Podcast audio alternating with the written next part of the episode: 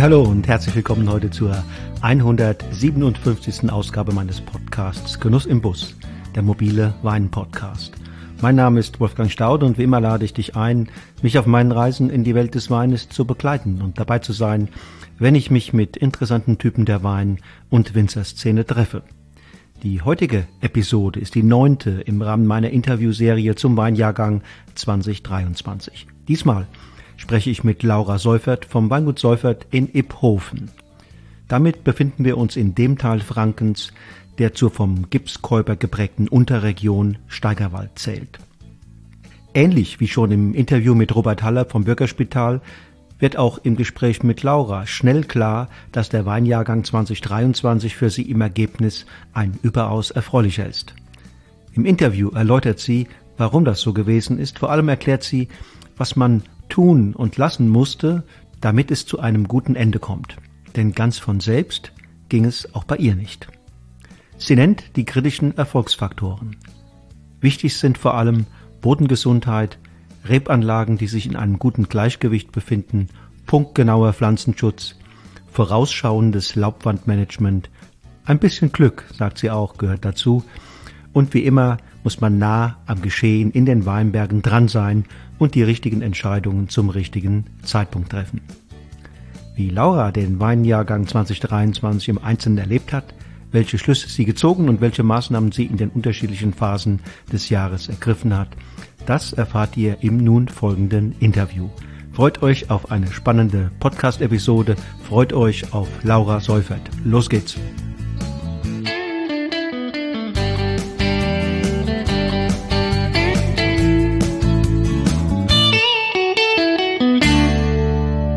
Hallo liebe Laura, viele, viele Grüße nach Iphofen in Franken und willkommen hier im Podcast bei Genuss im Bus. Hallo Wolfgang. Lass uns reden heute über den Jahrgang 2023. Für viele in Deutschland äh, gar kein einfacher Jahrgang, aber auch wenn ich über die Landesgrenzen hinaussehe, war es auch in vielen anderen Regionen gar nicht so ein einfacher Jahrgang. Lass uns doch mal in einem Galopp durch diesen Jahrgang hindurchreiten und vielleicht mal dann Halt machen an den, an den Stellen, an den Punkten, wo das für dich, wir mal, wo sich Weichen gestellt haben, wo Punkte waren, die wichtig waren für das Endergebnis.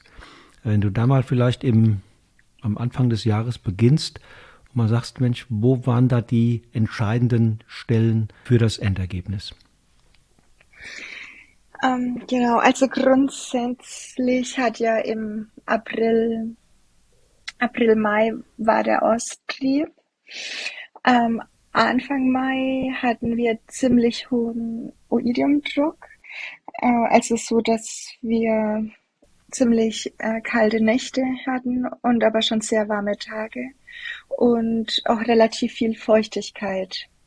Genau, da haben wir einfach eine sehr frühe Spritzung äh, gemacht. Also wir haben sehr früh angefangen zu spritzen. Anfang Mai war das. Und dann wirklich ähm, kontinuierlich auch äh, nach jedem Regen wieder neuen Belag, ähm, also wieder neu gespritzt. Dann war es so, dass bei uns über das Jahr verteilt, also über die Vegetation, ähm, ein ziemlich gleichbleibender Niederschlag war. Also wir hatten immer so um die 40 Liter im Monat. Äh, wir hatten diese Extreme nicht. Auch in den Jahreszeiten, wo es in den anderen Regionen kaum geregnet hat, also Juni, Anfang Juli, hat es bei genau. euch geregnet. Genau, da waren es zwar nur 30 Liter, dafür war es im August 55, ne, aber so im Schnitt waren es immer um die 40. Genau. Wie ist das denn bei euch historisch? Ist doch eher eine trockene Ecke, oder? Ja, wir haben sehr mit Trockenheit zu kämpfen, auch gerade in den letzten Jahren. Ich, ich weiß nicht genau, woran das dieses Jahr gelegen war, aber wir sind auf jeden Fall sehr glücklich, dass es so ausgegangen ist. Ja. Das heißt also, äh, du reitest ganz schnell durch diesen Jahrgang jetzt hindurch, weil nach diesem anfänglichen ähm, Oidium-Druck, den ihr aber irgendwie scheinbar in den Griff bekommen habt, war danach alles tendenziell entspannt? Ist, Habe ich das richtig verstanden? Ähm, also danach kam dann die Blüte im Juni. Ja, ähm, und das war bei uns eigentlich auch relativ gut, also unauffällig, würde ich sagen. Ähm, Und wir haben halt keine Burgundersorten. Und ich glaube, gerade bei den Burgundersorten war dieses Jahr der Ansatz sehr, sehr hoch. Und äh, das war das war dann auch der Grund, warum einfach äh, ja bei vielen viel zu viel am Stock äh, gehangen war. Und beim Silvaner, beim Riesling, beim Müller hatten wir damit eigentlich keine Probleme. Genau. Und als dann die Blüte durch war, äh, haben wir uns dann genau der, der Stockpflege gewidmet, haben entblättert, äh, haben gegipfelt, was wir dieses Jahr auch verhältnismäßig oft machen mussten. Also auch bei uns war das Wachstum ein bisschen stärker als in den, in den nächsten Jahren. Aber wir haben einfach immer geguckt, dass wir eine gut durchlüftete Traubenzone haben.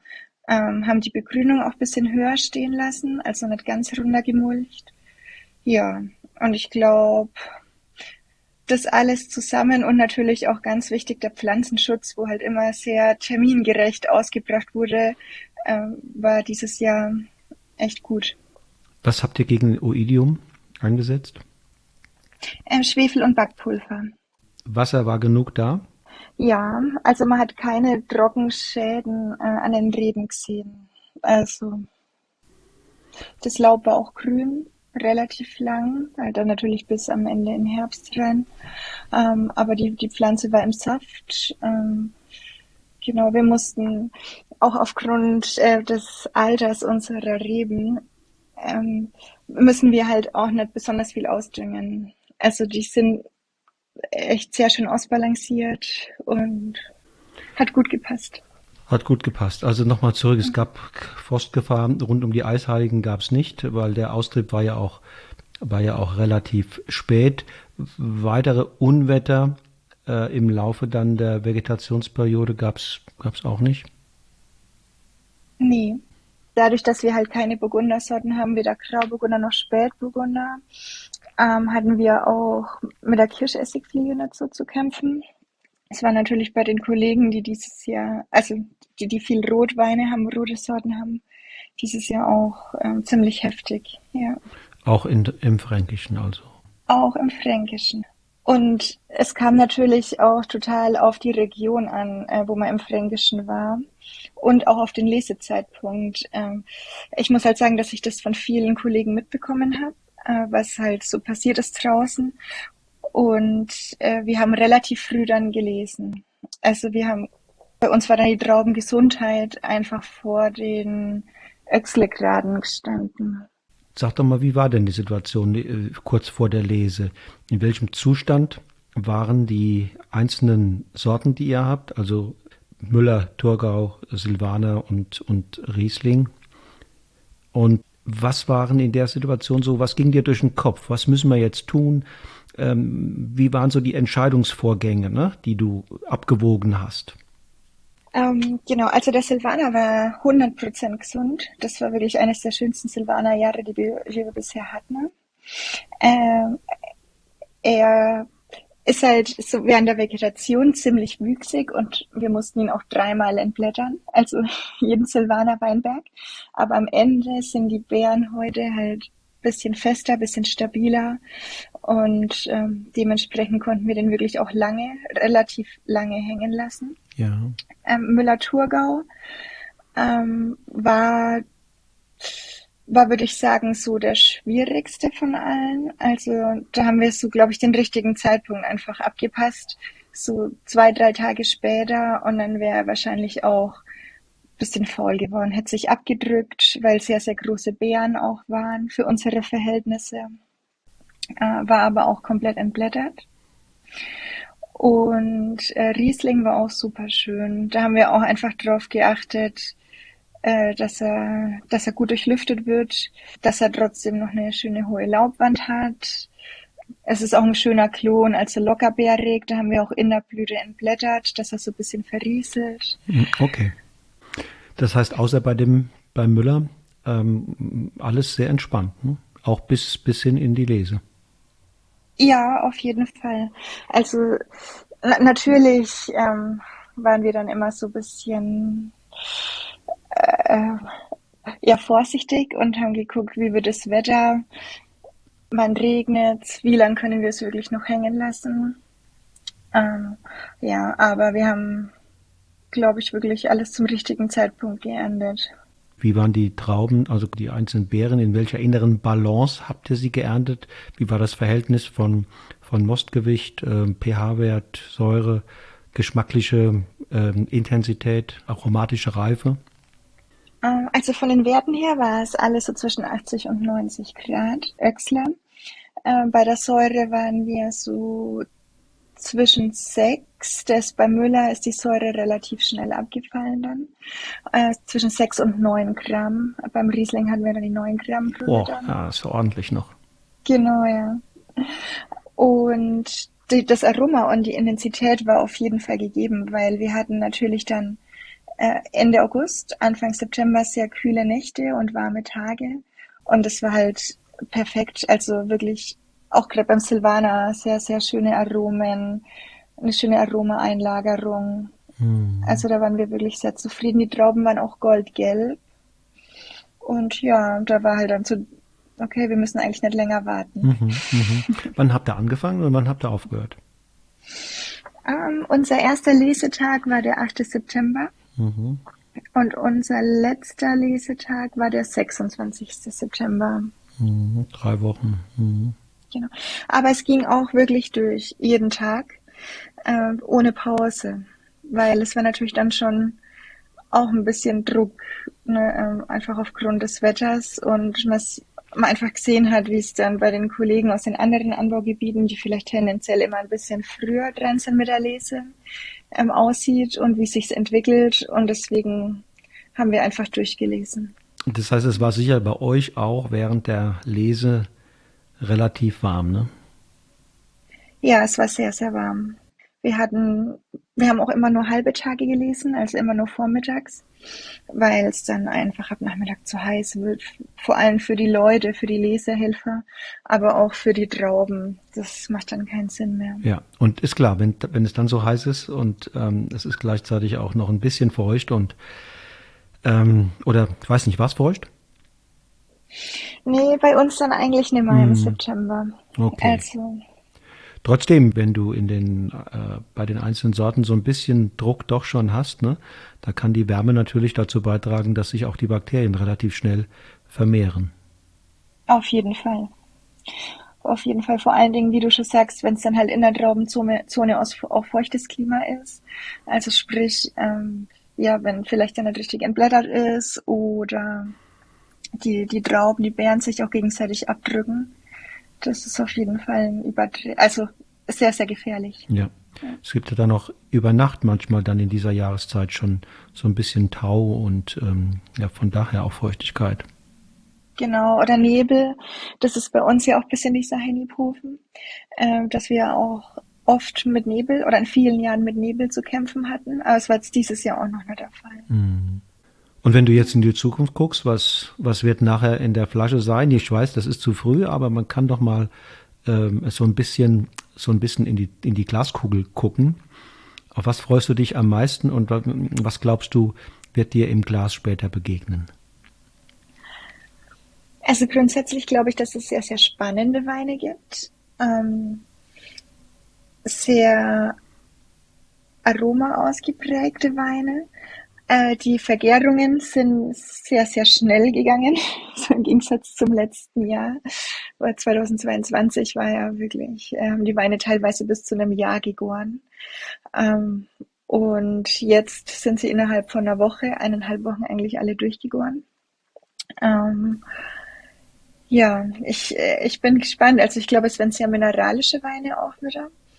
Sehr salzig und auch so von Säure, pH-Wert auch echt gut eingestellt dieses Jahr. Also ich hatte auch so ein bisschen das Gefühl, dass die pH-Werte niedriger waren als in den, in den, letzten Jahren und dass es dann gar nicht so schlimm war, wenn die Säure ein bisschen niedriger war. Mhm. Weil die haben für mich irgendwie ein bisschen saurer geschmeckt. Mhm. Ja. Mhm. Ja, aber interessant ist, dass was du berichtest, dass doch bei euch das ein Stück anders war als in vielen anderen Regionen. Da habe ich ja mit den allermeisten, die allermeisten berichten, dass, dass es eine, also es viel Stress war während der Lese, dass es eine ungeheure Selektionsarbeit bedurfte, um tatsächlich nur saubere, gesunde Trauben zu ernten. das sagen viele, so haben sie das ewig nicht mehr erlebt. Und das ist bei, bei dir in, in Ebhofen ja scheinbar ganz anders.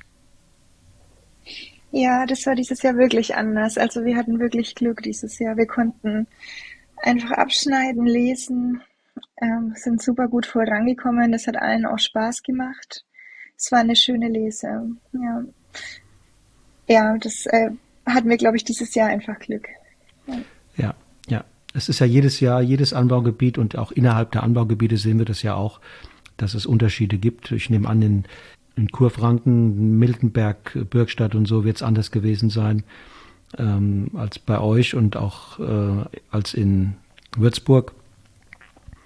Es sind halt verschiedene, doch nochmal wieder, auch wenn es nur, nur 100 Kilometer oder 50 Kilometer Unterschied sind, ne, aber die machen dann doch den Unterschied.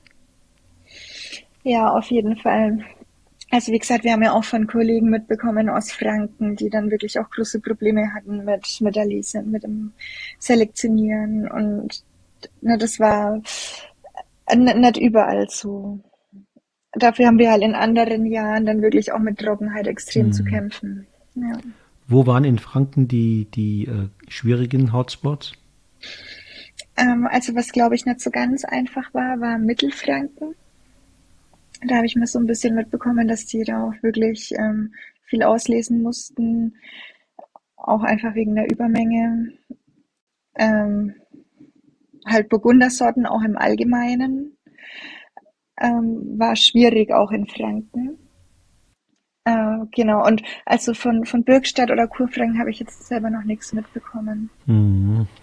Ja, das muss man mal gucken, weil da gibt es ja auch eine ganze Menge ähm, Rotwein, ne? rote genau, Trauben und da genau. könnte die Kirschessigfliege den Winzern Probleme bereitet haben. Auf jeden Fall, das kann gut sein. Ich weiß auch nicht genau, wie da die Niederschlagsverteilung war. Kann ich auch nicht genau sagen. Also es kann schon gut sein, dass die da auch gekämpft haben. Laura, welche Learnings nimmst du mit von diesem Jahrgang in die Zukunft ähm, als Winzerin? Ja, Das ist eine gute Frage. Ähm, also grundsätzlich ist es halt einfach super wichtig, äh, den ersten Pflanzenschutztermin richtig zu setzen. Also gerade auch im Bioweinbereich. Ähm, und äh, lieber tatsächlich einmal mehr rausfahren, dafür in der Aufwandmenge einfach runterfahren. Ähm, das ist super wichtig. Und ja, also das habe ich jetzt bei mir selber nicht gemerkt, aber ich, ich habe zum Beispiel auch bei Kollegen mitbekommen, ähm, die dann irgendwie Wasser zugefahren haben, weil es im Juni, Juli extrem trocken war. Und im August oder September hat es dann halt so viel geregnet, dass alles aufgeplatzt ist. Es ist halt schwierig, du kannst nicht richtig planen. Das ist vielleicht auch noch so ein Learning. Man muss einfach vertrauen.